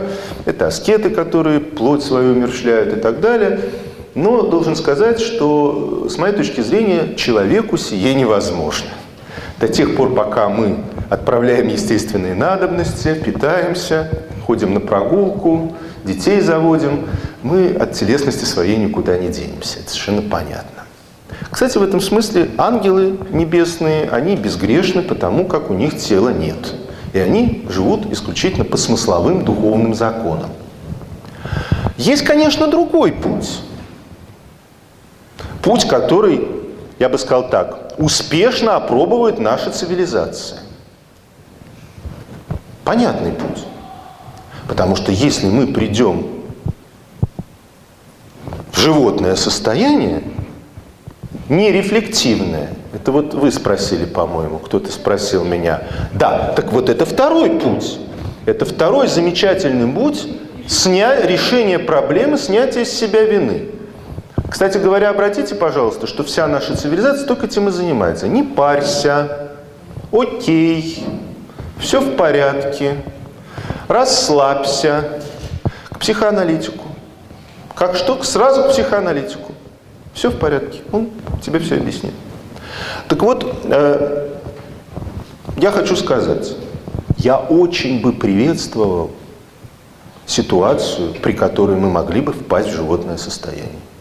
Я просто был бы страшно рад. У меня живут две морские свинки, это прелестные существа. И вообще в животном ничего плохого нет. Это зайчики, волки, там все они. Мир нашей любимой природы, фауны и флоры. Если бы мы могли в него вернуться, это было бы замечательно. Но есть одна неприятность. Дело все в том, что вот все те, которые не парятся, которые... Вот студенты мне иногда говорят, ну, если об этом думать, можно и с ума сойти. Как только дело доходит до каких-то неудобных и сложных вопросов, это сразу всплывает, что ну тут же надо... Вот, это повредит здоровью. Так вот, э, я хочу сказать следующее. Э, беда-то вот в чем. Беда вся в том, что вот те, которые так успешно хотят впасть в животное состояние, почему-то при этом требуют соблюдения их прав личности. Они зачем-то хотят голосовать, они зачем-то хотят иметь гражданские права, они не хотят голыми бегать по снегу, они хотят жить в комфортабельных, уютных условиях, и тем самым, собственно говоря, претендуют на что? На пребывание в культуре. То есть получается так, что они то как животные, животные, животные, то вдруг раз, как люди. А вот как называются такие существа, которые то как животные, то вдруг как люди, мы с вами хорошо знаем. Они называются оборотнями. И поэтому, к сожалению, у нас с вами никакой другой возможности, кроме как впадения в оборотничество при вот этой генеральной линии на впадение в животное нерефлективное состояние не остается. Деться некуда. Ну, естественно, к тому провоцирует вся наша сегодняшняя пост, постгуманистическая цивилизация, которая постоянно говорит только об одном, о том, что человек должен быть счастлив в этом мире. А? Она себя ведь изживает. Мы будем об этом говорить. Мы последовательно с вами пойдем и будем смотреть, как менялось сознание человека в разные эпохи, как в силу этого грандиозные проблемы нашего бытия ставились в самых великих литературных произведениях. Сейчас мы только пытаемся зафиксировать вот эту проблему, с которой мы сталкиваемся. И вот теперь обратите, пожалуйста, внимание. Значит, у нас с вами никакой практической возможности выхода за пределы собственной греховности нет. Нам не избавиться от вины. Вина может быть нами только вытеснена. Мы можем о ней не помнить, не думать, но она рано или поздно, если мы стараемся, вообще говоря, напрягать собственную голову, она нас рано или поздно обязательно настигает и настигнет. И тогда давайте приглядимся внимательно тому, чем же является искусство в этой парадигме. Ведь что происходит в искусстве? Что происходит, когда вы смотрите спектакль, читаете книгу, приходите в музей, смотрите на картины, слушаете стихи, философствуете. Происходит сразу несколько вещей. Во-первых, вся, как мы уже сказали, сфера искусства – это сфера той смысловой карты, которая вам, вообще говоря, истолковывает и объясняет ваше существование. Но я бы сказал, есть еще одно важнейшее свойство искусства. Дело в том, что, да, оно называется катарсисом. Это чувство, которое у вас неизбежно, если вы встречаетесь с настоящим искусством, рождается. Почему? Потому что пока вы находитесь в рамках спектакля, слушаете стихи, захвачены живописью, вы на какое-то время избавляетесь от собственной детерминированности инстинктами и собственной телесностью. Вы в рамках художественного произведения можете свободно думать, оценивать, мечтать, Вы как бы вдруг на какое-то мгновение дышите свежим воздухом, потому что ну, мы знаем, что в жизни так не бывает. Мы знаем, что в жизни в какой-то момент герой может спасовать, что в жизни на него наваливаются обычные бытовые обстоятельства. И дело не в том, что искусство лжет. Оно не лжет. Оно просто предлагает нам идеальную модель ситуации, избавленной от нагрузки собственной физиологичностью. Вот второй нашей физиологической, физической природой. И это чувство в этот момент, эмоции тут все присутствуют, безусловно. Но... Там же в искусстве тоже происходит это же самое, что, что со мной. Там, в искусстве. Да, конечно. Я же не говорю о том, что искусство разговаривает с вами о каких-то абстрактных материях. Оно говорит, конечно, о тех же самых материях. Но обратите внимание, что является, например, условием нормального вашего присутствия на спектакле. Всегда. Полная уверенность, что ведром со сцены вам в голову не запустят. Ибо если это будет не так, вы не сможете расслабиться и смотреть действия, которые вам предлагают, как идеальное смысловое действие – вы все время будете напрягаться, зажиматься, и физиологический инстинктивный момент вашего присутствия здесь все время будет вам мешать воспринимать это как чисто смысловое явление.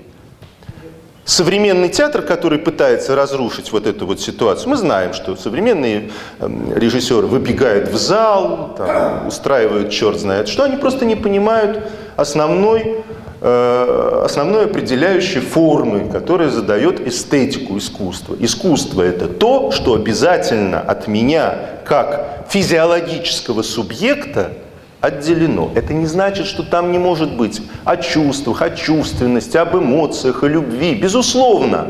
Но я на все это смотрю прежде всего со смысловой точки зрения, а не с той точки зрения, что меня за уши сейчас туда затянут. одновременно. Это, я не отключаюсь от этого, я одновременно существую. То есть, когда вы смотрите телевизор, вы все время чувствуете, что сейчас вас возьмут за нос и туда затянут? Я понимаю, все равно ощущаю условность того, что происходит. Так вот, именно потому, что вы ощущаете условность, поэтому вы можете на это смотреть как бы освобожденными от нагрузки всех эмоций. Это не эмоций, а, скажем так, опасных моментов, которые касались бы вас как телесного существа. Да, Олег. Эмоции, безусловно. Я же не сказал о том, что эмоции отключаются. Нет, эмоция не отключается. И вот тут, друзья, мы как раз и можем с вами определить и понять, чем же катарсис настоящий отличается от чисто эмоционального. Вот я вам сказал, а я вас трахну по голове, да? И у вас будет сильная эмоция. Так вот, чем катарсис, который возникает в момент, когда вы смотрите на произведение искусства, отличается от голой эмоции – это, это эмоция, возникающая по поводу смыслов и осмысленная. Это эмоция, которая у вас рождается в ответ на то, что вы вдруг ощущаете, как Мандельштам пишет, выпрямительный вздох. Вы вдруг ощущаете, что вас пронзило понимание, вас пронзило какое-то понимание, не рациональное понимание, а понимание целостности, целокупности мира, вот какого-то его устройства, какой-то красоты, которая перед вами возникла, отчаяния, чего угодно. Это эмоциональное чувство. Но это эмоциональное чувство, которое обязательно возникает по поводу смысловой деятельности, а не по поводу того, что вас ущипнули, вкололи вам наркотик или подчинили вас ритм, ритму, который тоже, естественно, возбуждает и воздействует совершенно прямо на чисто эмоциональную сферу существования человека. В том-то, между прочим, большая проблема оценки и восприятия искусства, что здесь существует путаница. Многие думают, что э, условием, ну как бы, как бы эффектом качества предлагаемого им зрелища является сильное эмоциональное воздействие. Я уже сказал, оно может достигаться самыми разными методами, в том числе не имеющими никакого отношения к смысловой деятельности, то есть к искусству. Вымыслом слезами обольюсь. Вымыслом слезами обольюсь.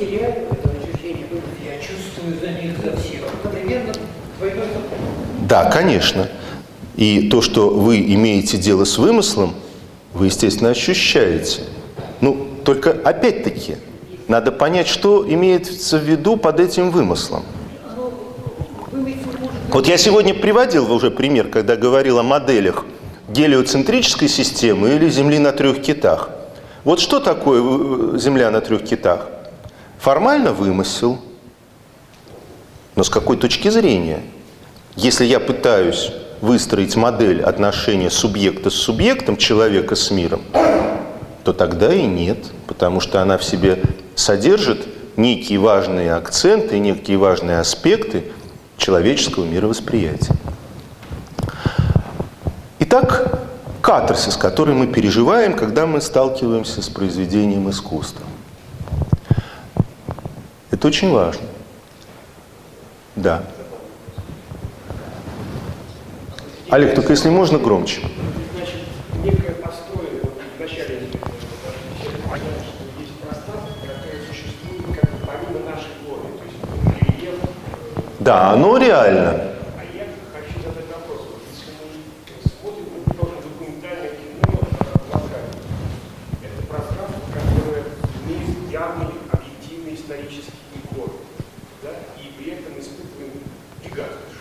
эмоциональное восприятие. Включается. Здесь есть явная активизация того, что мы. То есть здесь нельзя сказать, что это какие-то такие духовные, Это реальность, которая. Честно говоря, еще не понял. Я сказать... Первое. Я, я уже, э, с другой стороны, я понял, но я, конечно, сказал, что не понял. Нет, сейчас скажу. Вы меня на самом деле спрашиваете следующее. Вот я сказал, что пространство смыслов реально. Вы меня... Вот в подоплеке вашего вопроса следующее. А реально ли оно? То есть, как нам вообще интерпретировать? Ну, мы с вами поняли, да, мы раз- разгуливаем по смысловому пространству точно так же, как ходим по физическому. Каждый момен- момент, на самом деле. Вот. Но если насчет физического пространства, мы можем поставить эксперимент, там посмотреть, есть стул или нет. Ушел, пришел, стоит, значит есть. Со смысловым пространством так, естественно, не получится, потому что смысловое пространство, в отличие от физического пространства, не существует, условно говоря, автономно от воспринимающего субъекта. То есть оно, может быть, и существует автономно от воспринимающего субъекта. Я про это ничего не знаю. Но я знаю другое. Что определить наличие смыслового пространства без воспринимающего субъекта нельзя. То есть, короче говоря, увидеть, есть истина или нет, научным способом невозможно. Невозможно научным способом увидеть, есть красота или ее нет. Невозможно научным способом, подобрав определенную систему и критерии оценок, заложить ее в компьютер, и компьютер скажет, этот поступок был нравственным. Это совершенно невозможно. Я не могу любви своей сказать так, как стулу. Я говорю стулу, ты постой, я погуляю, приду, посмотрю, есть ли ты. Я не могу сказать любви, ты постой, я погуляю, приду и посмотрю, есть ли ты или нет. Ее, естественно, не будет.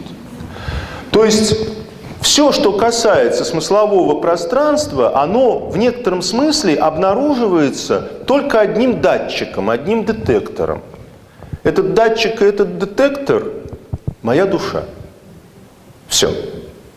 Дальше, естественно, можно задать вопрос.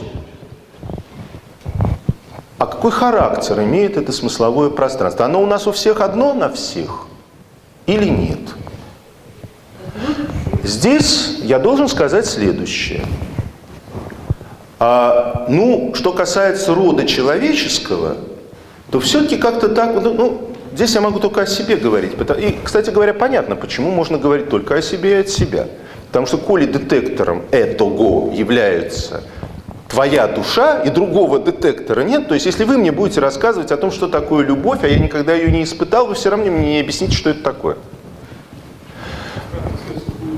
Так вот, поскольку детектором пространства смыслов является только моя душа, то обнаруживать это пространство, описывать его, свидетельствовать о нем и, вообще говоря, настаивать на его присутствии, я могу, опираясь только на свой опыт. Только. Стоп. Я не сказал, что это есть необъективность. Я сказал следующее. Что форма явления этого чисто субъективна. Кстати, по этому поводу рассуждал в свое время Серин Киркегор. который говорил о том, что вот есть уровень субъективного, есть уровень объективизации, это уровень социальности. На социальном уровне мы пытаемся объективировать какие-то объекты, там, законы и так далее. Есть уровень, как он это называл, абсолютной субъективности. Уровень абсолютной субъективности – это тот уровень, на котором человек связан с Богом. Все. В этом плане я могу сказать только одно. Я опираюсь на то, что мне говорит моя душа, когда я сталкиваюсь, допустим, с капеллой Медичи Микеланджело, или когда я читаю Пушкина, или когда я обращаюсь к Шекспиру. И вот сам этот катарсис, который я испытываю в этом случае, мне с какой-то неоспоримой достоверностью свидетельствует о том, что это истина. Все. И дальше я могу сказать только как Лютер. Я здесь стою и не могу иначе. То есть удостоверением истинности этого является мой совершенно непосредственный человеческий опыт. И если у вас его нет, я все равно никак ничем не могу вам его заменить. И объяснить, и доказать, что это так. Ибо только я, исходя из собственного опыта, могу знать, внутреннего опыта, да, я люблю.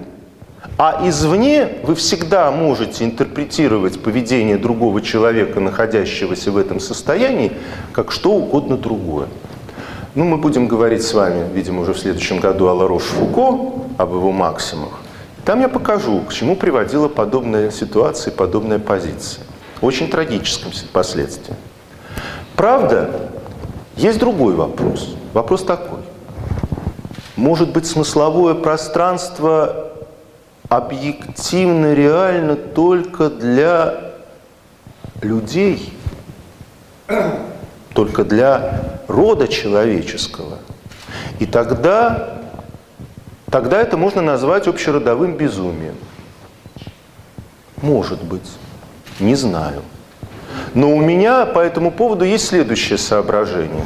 Трудно себе представить успешное выживание существ, которые на протяжении десятков тысяч лет существовали в состоянии родового безумия.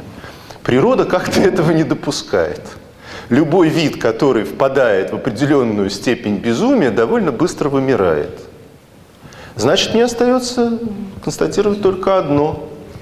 Сказать следующее. Да, пространство смыслов нематериально, но реально. И, по-видимому, имеет какой-то онтологический статус. А вот как я себе его представляю, как его я оттуда вытаскиваю из своего опыта, по форме своей всегда субъективно и не может не быть субъективным.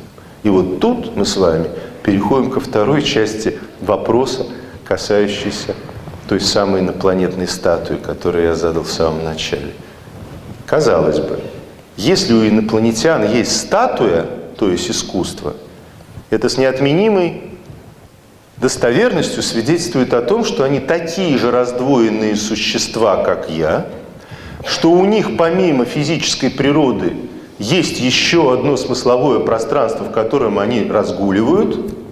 И сам факт наличия этой статуи означает, что вот это вот какое-то свидетельство об этом самом смысловом пространстве. Это то, что имеет отношение к этой смысловой карте. Вопрос.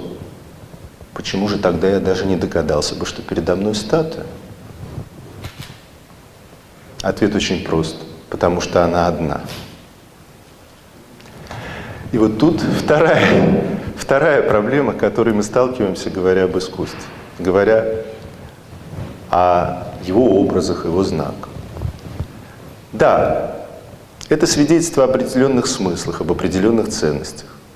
Но поскольку, поскольку эти смыслы, эти ценности не носят материальной природы, я не могу передать их другому непосредственно. Более того, я непосредственно не могу их зафиксировать даже для себя самого. Вот когда я с вами говорю, я тоже не могу вам телепатическим образом ничего передать. И даже если бы я стал вам телепатическим образом что-либо передавать, я вынужден был бы передавать это все равно в виде образов или слов. И образы, и слова имели бы ту или иную материальную основу. Пока я с вами говорю, я пользуюсь звуками, которые являются разжижением и сгущением воздуха. Любая картина, это есть на самом деле с точки зрения материального объекта, тряпка, на которой намалевано что-то маслом, или же гуашью, или чем угодно другим. Любая книга – это стопка бумаги, на которой, опять-таки, краской намалеваны какие-то значки. С точки зрения материального носителя, любое произведение искусства есть просто вещь. Но когда мы обращаемся к произведению искусства, даже не думая об этом, мы очень точно понимаем, что с ней надо работать как-то иначе, чем с вещью. Вы приходите в музей современного искусства, видите кучу песка на полу, стоит табличка и написано «художник такой-то». Чем эта куча песка отличается от кучи песка в карьере? Ничем. Физически это абсолютно тот же самый объект, тот же самый песок. А чем отличается? Только тем, что там есть табличка, и мне сразу сказано, друг мой, сказано мне, по нему не надо ходить по этому песку, ибо это не вещь. А что это? Это носитель определенного смысла. То есть я должен к ней относиться не как к предмету употребления, а как к носителю значения, знака. И тогда немедленно возникает вопрос. А вот этот смысл, который она несет, он что там, как повидло в пирожке внутрь вложен? Он где там? Вот в картине Рембранта. Где там этот смысл? Как мне его оттуда выкопать? Он что, зашит внутрь? Он содержится, лежит там? Как? Визуально засунут. Замечательное определение. Не знаю, что это такое. Визуально засунут. Впервые мне так сказали. Визуально засунут. Что же, как же? Друзья, ну на самом деле, конечно, все просто. Как я могу установить смысл и значение кучи песка, которая лежит в музее и снабжена табличкой? Если это знак, то любой знак приобретает смысл только при сопоставлении с другими знаками. Значит, я должен выстроить контекст, в рамках которого возможно прочитать послание, смысл, который художником приписан данной вещи. Но чтобы его, с одной стороны, приписать, а с другой стороны, прочитать, мы с ним вообще-то должны владеть одним языком.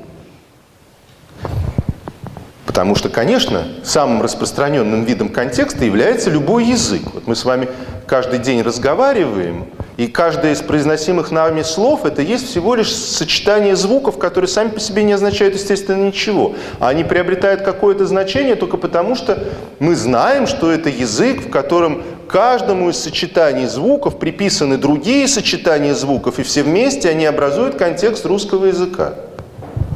Вот с произведениями искусства ситуация точно такая же. Существует грандиозный, огромный контекст искусства – в котором тысячи и сотни тысяч элементов, в котором существует гигантская художественная традиция, в рамках которой только и можно прочесть любой другой артефакт, попавший сюда. И с точки зрения знания этого языка, и с точки зрения знания этой традиции, определиться, с чем мы имеем дело. В чем должен? Язык, который потенциально доступен всем, и язык который не знает почти никто.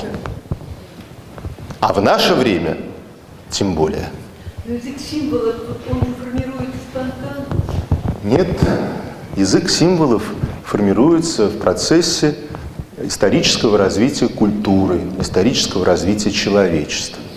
И только, например, в рамках такого контекста можно всерьез говорить о черном квадрате Малевича, в рамках только такого контекста можно адекватно относиться к произведению искусства, э, к произведениям искусства последнего там 20 века, в котором чего только не было наделано. Ну вот простейший пример, тот же самый э, артефакт, ночная ваза Мариса Дюшана, который представляет из себя просто писсуар, установленный в зале музея. Неплохо бы задуматься, а почему никто его не использует по назначению? А? Использовали. А вот теперь ответьте мне, пожалуйста, что произошло, когда его использовали по назначению? Он стал вещью? Нет, господа. Он-то вещью как раз не стал. А сбежавшаяся сюда публика и охранники музея стали говорить, ай-яй-яй, что это вы делаете, молодой человек? Хочу обратить ваше внимание, когда тот же самый молодой человек у себя дома отправляется в соответствующую комнату, куда король пешком ходит, никто почему-то полицию не вызывает. Никто почему-то не кричит ай-яй-яй. Никто почему-то не оценивает то, что он сейчас совершить собирается с точки зрения хорошо-плохо. Как только он пытается с этим несчастным писсуаром проделать нечто безобразное в музее, все немедленно оценивают его поступок. Получается удивительная штука.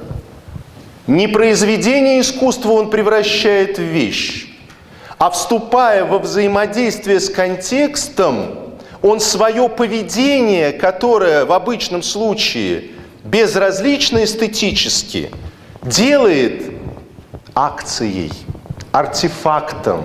И тем самым его поведение начинает оцениваться и получать знак «хорошо-плохо». И все кричат «ай-яй-яй». То есть... А? Конечно. Дело в том, что... Нет, вы сейчас говорите о другом. Вы говорите, что бывает хорошее искусство и плохое. Правильно, но бывает хорошее или плохое. Но сфера эстетики является все то, что придает вашему поступку или действию, или же любой вещи, которую произвели, эстетическую, то есть оценочную характеристику. Как только то, что вы делаете, начинает оцениваться, оно немедленно попадает в сферу эстетики. И если меня спросят, по большому счету, куча песка в музее, какой смысл несет? Да понятно. Когда вы начинаете это прочитывать с точки зрения всего контекста происходящего здесь, вы сразу говорите, первое, на что она мне указывает, это то, что эстетическое содержание может быть в чем угодно. И в этом на самом деле является завоевание искусства 20 века. В 20 веке искусство наконец дошло до того, что искусство это не какая-то специально выделенная вещь, а вообще говоря, все что угодно. И все зависит не столько даже от самого материального носителя, сколько от вашего взгляда. Вот на что указывают, правда я бы сказал так, однообразно и навязчиво указывают многочисленные произведения авангарда и поставангарда. Они все мне толдычат об одном – все вокруг искусство, все вокруг может быть эстетизировано и тем самым ценностным образом означено. Вопрос. Да. А если я, допустим, на эту тогда как писсуар. Она тоже будет творить искусство. Обратите внимание, что если вы на эту кучу песка выпустите кошку, то судить будут вас, а не кошку. Догадываетесь почему? Все. А если она сама забежала, то будут судить служительницу, которая допустила это безобразие. Нет, значит, очень хорошо написана картина, что кошка приняла это. Же, куча песка? безусловно, хорошо написана, потому что она совершенно ничем не отличается от той кучи песка, которой кошка привыкла каждый день. Вот. Она-то ее воспринимает, естественно, не как знак, а впрямую как вещь. И не может ее воспринимать иначе. Как древние греки писали виноград. Да, я понимаю, о чем вы говорите. Да, ну, во-первых, это легенда. Да. Кстати, я должен сказать, что это действительно легенда, и более того, легенда вредная. Почему? Потому что, вообще говоря, для того, чтобы на так называемой реалистической картине а, увидеть якобы двойник природы, как ни странно, нужно обладать уже сформированной эстетической установкой. Это хорошо известно. Например, когда э, в XIX веке, в конце XIX века, в Китай привезли картины голландских и фламандских мастеров, которые изображают мир в реалистической манере, оказалась очень интересная вещь. Китайцы просто не могли понять, что на них нарисовано. По очень понятной причине. Потому что их заранее заданная установка на прочтение контекста здесь спасовала. Они оказались с другим контекстом. Вот в чем дело. А у животных контекста нет. Поэтому что они там видят? Что-то видят. Что-то видят, безусловно. Но на самом деле э, вы, наверное, знаете, что абсолютное большинство животных в зеркале себя опознать не в состоянии. Не случайно. Потому что тот образ, с которым они сталкиваются, не интерпретируется в смысловом плане. Ну вот, друзья, значит, мы с вами сегодня и поговорили о том, чем же мы, собственно, будем заниматься. И почему этим заниматься надо. Потому что искусство, оно, конечно, не для искусствоведов, не для художников. Оно есть та смысловая карта, без которой мы просто не можем быть людьми. И более того, трагическое обстоятельство заключается в том, что для того, чтобы быть людьми, ну, духовностью-то как бы смысловыми вещами мы все обладаем, но проблема вот в чем. Для того, чтобы ориентироваться в этом смысловом мире, нам действительно нужно знать контекст. То есть оказывается, что знание искусства – это не специфически профессиональное знание. Это знание, которое абсолютно необходимо каждому человеку. Иначе он просто-напросто начинает уподобляться тому, кто пошел в лес и заблудился в трех березах. Ибо он просто не в состоянии отличить различные уровни вот этого самого потенциального смыслового рельефа, с которым он имеет дело. Да. Миллионы людей об этом не задумываются и ведут... Это очень плохо. На самом деле это означает только одно. Мы сегодня с вами уже говорили, что это означает. Во-первых, это означает, что они постоянно плутают. Во-вторых, это означает, что они э, интерпретируют свою жизнь главным образом и преимущественно с точки зрения эмоциональных состояний. Ну вот если вы задумаетесь, почему в наше время... Кстати, э, вы понимаете, как интересно? В разные времена бывает по-разному. Бывает период мощной культуры, в рамках которой человек, даже не осознавая это, тем не менее находится под властью вот этого мощного культурного контекста, языка, он э, интерпретирует определенные смыслы и так далее. Это традиционные общества. И обратите внимание, что эти традиционные общества, как правило, отличаются устойчивостью межчеловеческих отношений, э, нормальным э, ощущением ценностей и так далее. А есть ситуации, когда происходит половодье, когда этот контекст начинает распадаться, когда на самом деле большинство абсолютно не в состоянии его интерпретировать. Ну просто язык не знает и все. Но в этом случае обратите внимание, что, например, с межчеловеческими связями начинает происходить. Ну, с тем же самым чувством любви. Почему? Потому что любовь, как чувство духовное, то есть имеющее отношение к э, духовному уровню существования человека, но при этом, естественно, и физическим, и физическому, и эмоциональному. Правильно. Но теперь представьте себе, что начинает происходить, когда ослабевает уровень духовной интерпретации чувства. Ладно уж Домом 2, Бог с ним. Но на самом деле у вас остается только два уровня интерпретации того, что с вами происходит. Вы просто-напросто как бы берете градусник и меряете. Есть сильное эмоциональное ощущение или нет? Засвербило или нет? А поскольку у вас нету э, вот этого смыслового, смысловой интерпретации того, что с тобой произошло, а смысловая интерпретация предполагает ответственность, понимание, что то, что тебя связывает с другим человеком, вплетается в определенный контекст, что это что-то означает, это имеет отношение к миру в целом. Вот когда мы с вами будем говорить о Медее и Есоне, вот когда Есон изменяет Медеи, то это не дом 2, А это мировая катастрофа.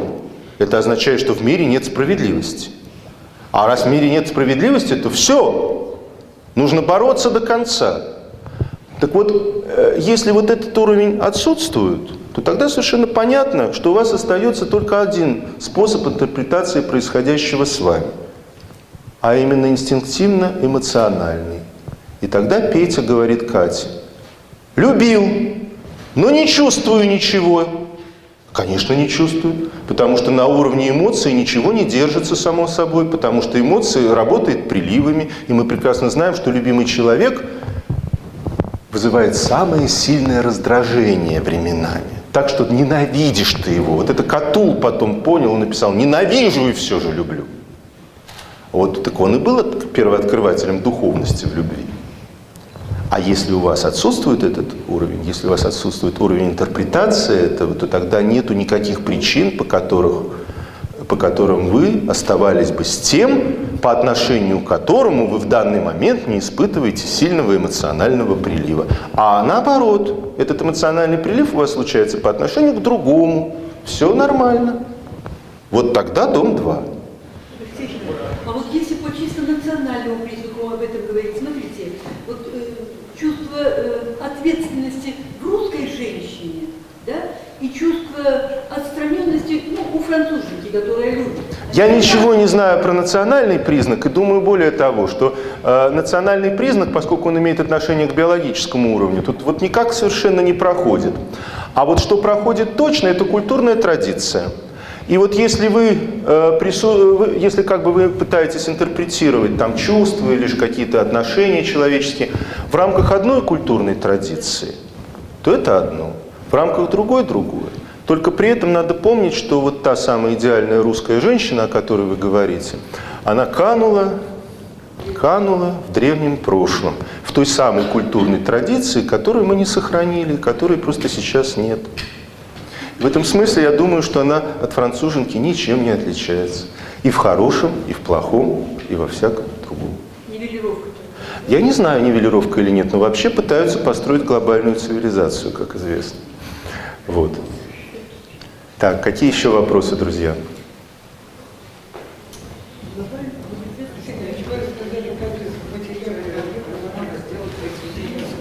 Так.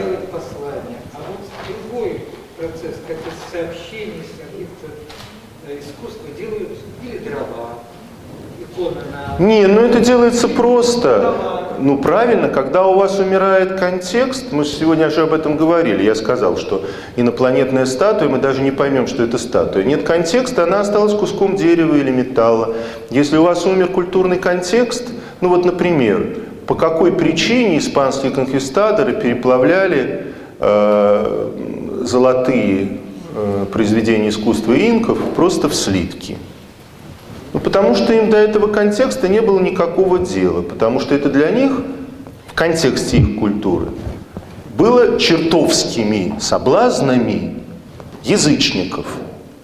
И вот эта интерпретация позволяла делать с высоким искусством другого народа все, что хотите.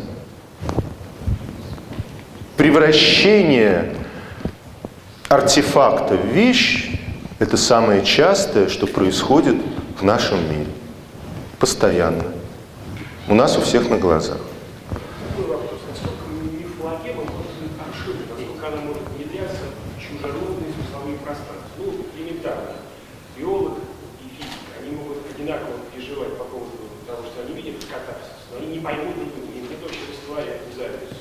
А нет, э, словарь искусства, он общий.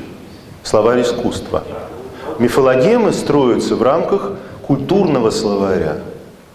Ну, скажем так, он, конечно, э, вы, вы понимаете прекрасно, что существует множество культур.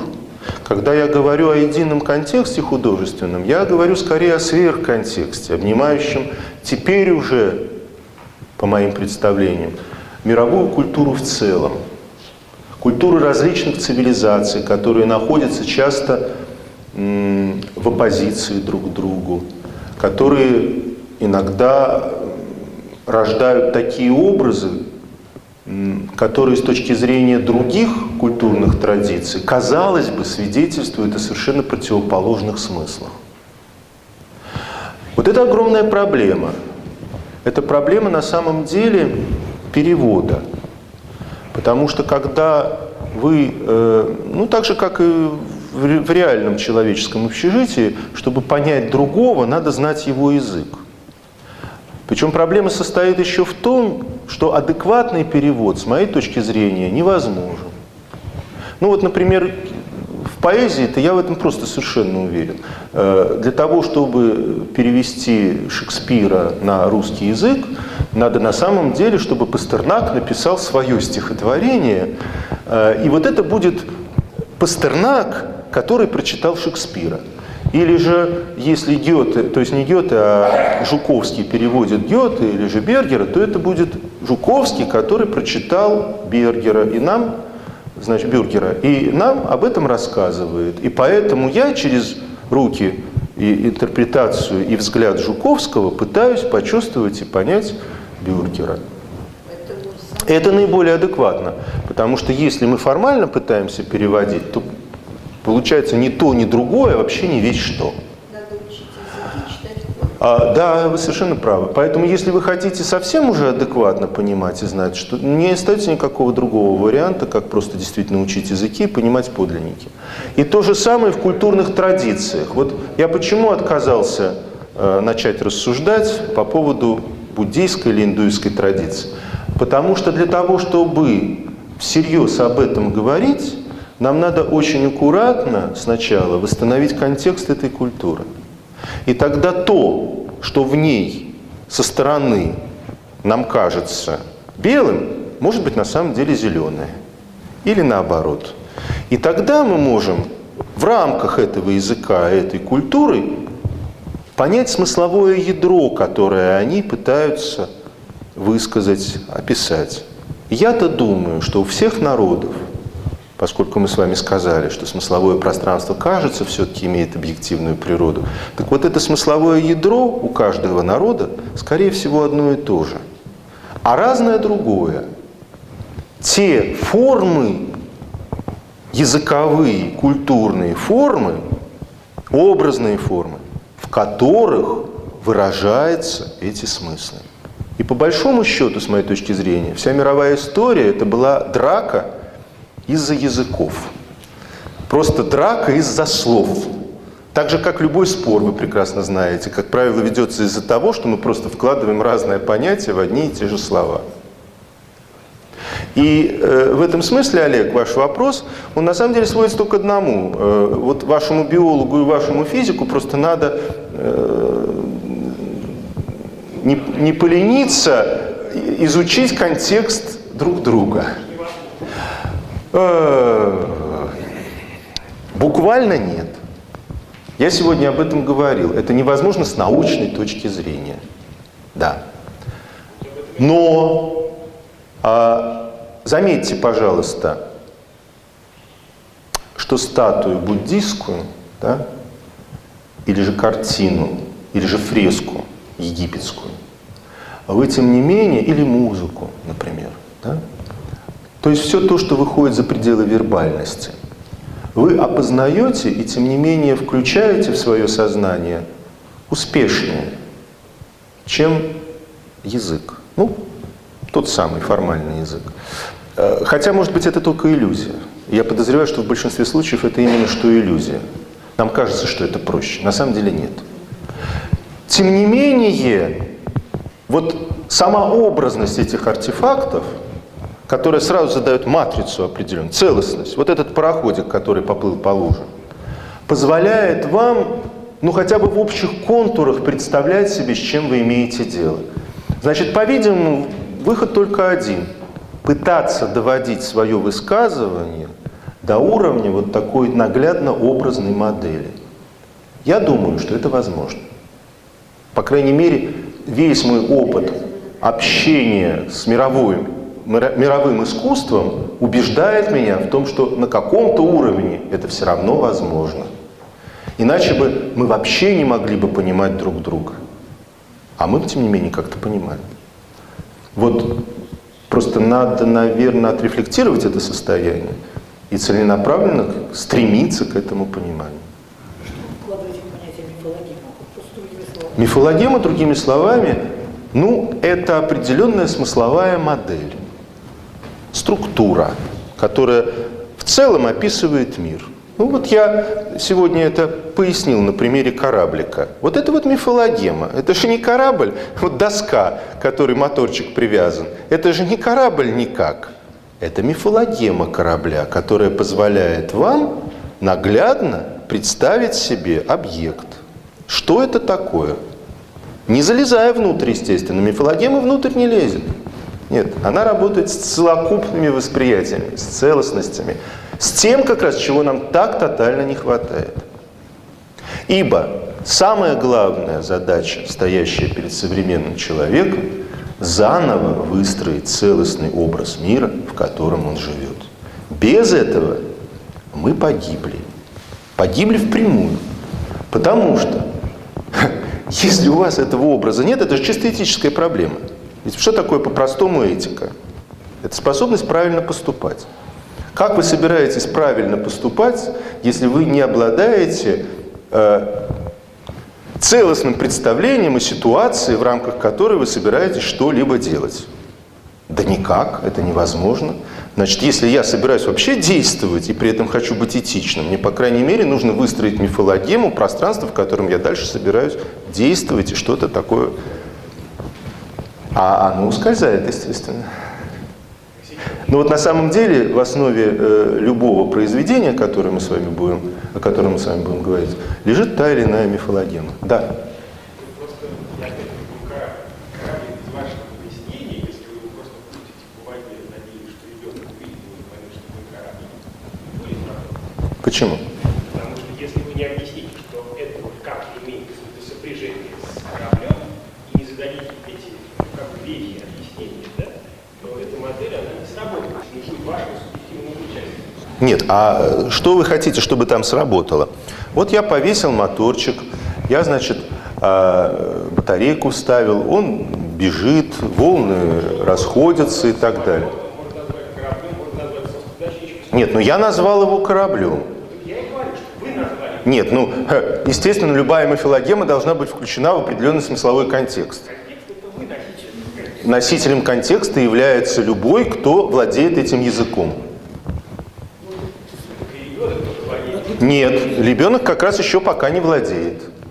Вот происходит, происходит социализация любого ребенка. Любая социализация – это прежде всего вхождение в определенный контекст культуры. Да, безусловно. А с чего вы взяли, что мифологическое сознание порочно? Вы абсолютно правы, да, это совершенно именно так. И когда я говорю о том, что э, чего нам так мучительно не хватает, я это имею в виду, что полностью перейдя на научно-логическое мышление, мы забыли о том, что существует еще мышление мифологическое. Как, собственно говоря, расправлялся с окружающим его миром первобытный человек. Очень умно. Он понимал, что огромное количество природных явлений, которые его окружают, не могут быть описаны, интерпретированы, ну вот так, как это мы делаем сейчас. Но с ними надо иметь дело. Надо иметь дело с силами природы, которых мы пока еще не понимаем. Надо иметь дело с другими народами, которые там где-то живут. Надо, более того, понимать, кто я. Кстати говоря, в научной парадигме есть еще одна неприятность. Э, Дело в том, что наука-то развивается, и через тысячу лет мы будем знать больше, чем мы знаем сейчас.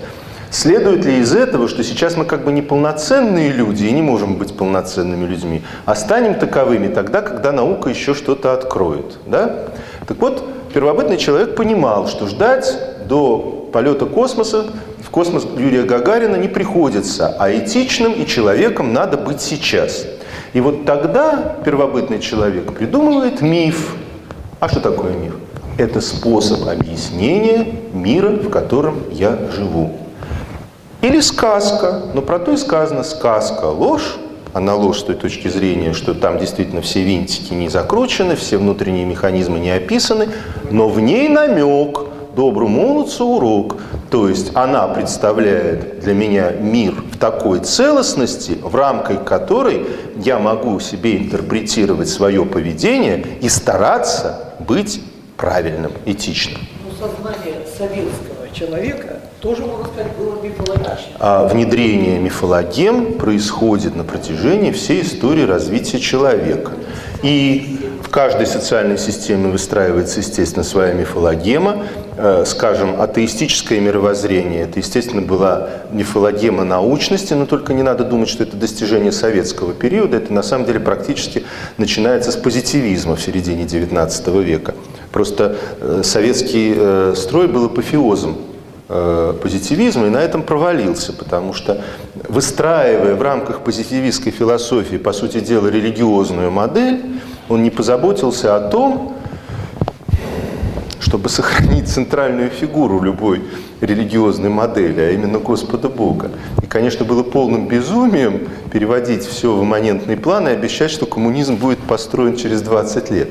Мифологемы ни в коем случае нельзя переводить в плоскость достоверного знания. На этом марксизм и проваливался. Он пытается работать с мифологемами, но постоянно их подвергал, условно говоря, научной проверке. Что из этого вышло, мы с вами знаем. Советская идеология работала как раз на э, посылах ой, пардон, евангельских. А она работала... Не возглашаю это, но тем не менее Она работала на евангельских посылах по очень простой причине, потому что в европейской культуре, в кор- в корнях ее, ничего другого нет. Есть, есть античные определенные образы, мифологемы и корни, которые потом трансформированы христианством. И все, что будет на этом пространстве происходить до тех пор, пока его не заселят китайцы, так или иначе будет опираться в корнях своих вот на это. И никуда мы отсюда не денемся. Понятие мифологема, оно не имеет знака плюс и минус. Оно, Конечно. оно само по себе, просто хочу. Конечно. Так же, как э, знака плюс и минус не имеет э, знания о том, что э, Волга впадает в Каспийское море. Почему. Ну, вообще-то, это тоже мифологема, потому что что понимать под Волгой? И впадает ли теперь она уже куда-либо после всех тех э, искусственных морей, которые на ней созданы. Потом обратите внимание, что вообще что мы называем рекой? А вот подумайте, ведь мы же совершенно искусственно приписываем реке определенный исток, хотя у нее тысячи истоков. Почему мы именно вот этот исток назвали Волгой, а другой Окой, например? Это же тоже определенная мифологема, укорененная в культуре. И на самом деле, куда вы ни шагнете, вы на каждом шагу столкнетесь с мифологемами. Да само научное знание в конечном итоге тоже мифологично по той простой причине, что оно же не является исчерпывающим и совершенным. Нету ни одной науки, которая свой предмет раскрутила бы до последнего винтика. И вот все то, что не раскручено до последнего винтика, оно описывается чем? Аксиоматикой, аксиомами. Любая аксиома это, это мы не знаем, но будем считать так. Это мифологема. Никуда не деться. Мифологема не является ярлыком. Мифологема – это целостный образ, в котором содержатся определенные, смысла, определенные ценностные смысловые утверждения. Постольку, поскольку этот образ целостен, то он, естественно, в некотором смысле противостоит другой мифологеме и другому образу, так же, как каждая клетка имеет оболочку. Вот она целостна, она имеет оболочку. В силу этого любая мифологема, она до какой-то степени самозамкнута. Но ее самозамкнутость не предполагает, что она единичная и единственная. Другое дело, что человечество долгое время существовало в такой наивной убежденности, что придуманная нами мифологема самая мифологемная из мифологем. Вот. И устраивала крестовые походы и что угодно другое. Но мы все-таки дожили до эпохи так называемого плюрализма. Но плюрализм-то, с моей точки зрения, должен заключаться не в предположении, что все йогурты одинаково полезны, вот, а он должен заключаться в другом. Э, Вот в понимании, что наряду с одной мифологемой может быть другая мифологема, которая не менее точно и целостно отражает истину об этом мире.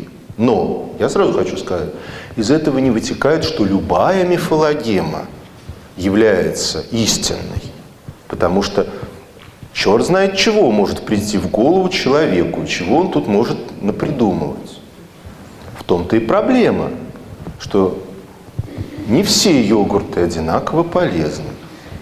Вот и все. А? А как различить? На это уже отвечал. Для этого есть только наше поверочное единственное э, средство. Называется оно душа, совесть. И ничего другого. А что будет, если, допустим, будет создана такая мифологема, которая будет полностью э, соответствовать физическому существованию человека? Я не думаю, что хоть одна мифологема может...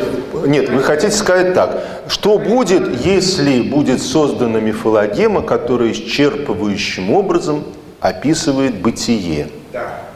Тогда не будет необходимости. Тогда это будет означать, что мы стали богами. Ибо полность, полное, э, полное понимание универсума бытийного доступно только Господу Богу. Вперед!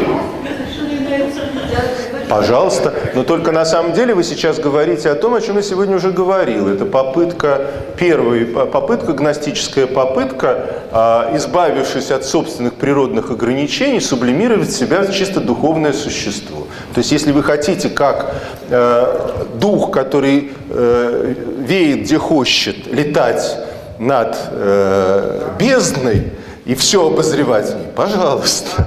Но я не могу вам дать совета, как практически это осуществить. Даже в любой мифологеме. Наоборот. Э, Вместо человек человек вдруг говорит брат, допустим, обогащение. Нет, друзья, мы сейчас уже уходим, видимо, в поле э, индивидуального размышления о том, о чем мы говорили. Поэтому я думаю, что на этом мы сегодня остановимся.